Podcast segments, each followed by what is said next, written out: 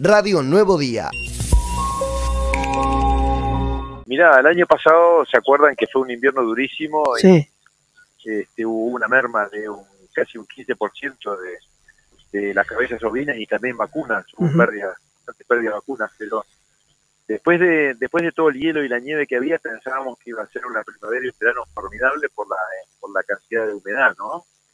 Pero resulta que desde septiembre del año pasado no llovió, hasta el día de la fecha no ha llovido prácticamente nada, o sea, digamos, nada, no es nada, pero menos de la mitad de lo que llueve normalmente, con lo cual el panorama es muy, muy seco, otra vez parecido al año 2016, cuando se, se declaró la emergencia agropecuaria, no sé si se acuerdan, Sí, sí.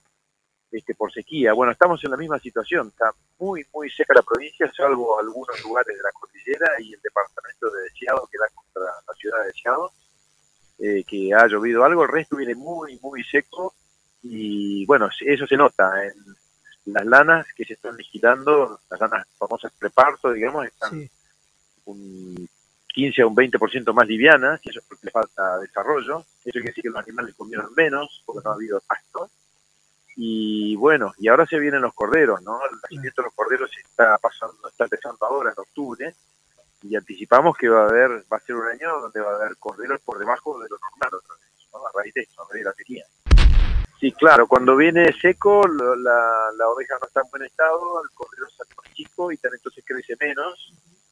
Y así que sí, lo más probable es que los corderos estén otra vez en el rango de los 9 a 10 kilos en vez de 10 a 11 o 12, ¿no? Como Claro. un año más o menos bueno.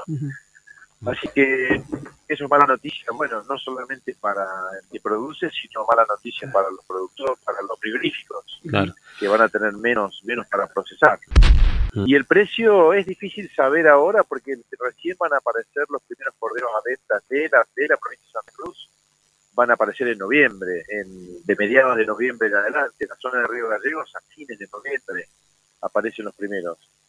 Y bueno, ahí hay que ver, viste, es el, el, el cordero, el precio del cordero en, en las carnicerías o en los supermercados que hay por ahora es algo que viene de Chubut, eh, que hay algunos al- algo que, que está llegando, pero es muy poquito, y algo de congelado del año pasado. Eh, en esta época siempre los precios suben porque no hay, ¿no? Después cuando aparece el cordero los precios tienden a acomodarse, a bajar. Eh, es difícil anticipar ahora Qué va qué va a ocurrir en fines de noviembre o diciembre, porque además tenemos el problema, la situación económica, ¿no? Tenemos mucha inflación, así que mucha incertidumbre. Eh, y ahí hay que ver el- los precios que van a fijar los frigoríficos y los frigoríficos lo van a fijar en función a lo que lo puedan vender, lo que esté, lo que pueda pagar o lo que esté pagar el consumo, el consumidor, ¿no? Así que yo creo que en 30 días más, más o menos vamos a tener alguna idea más, más, Ujú. más acabada del tema. Radio Nuevo Día. Estamos donde vos estás.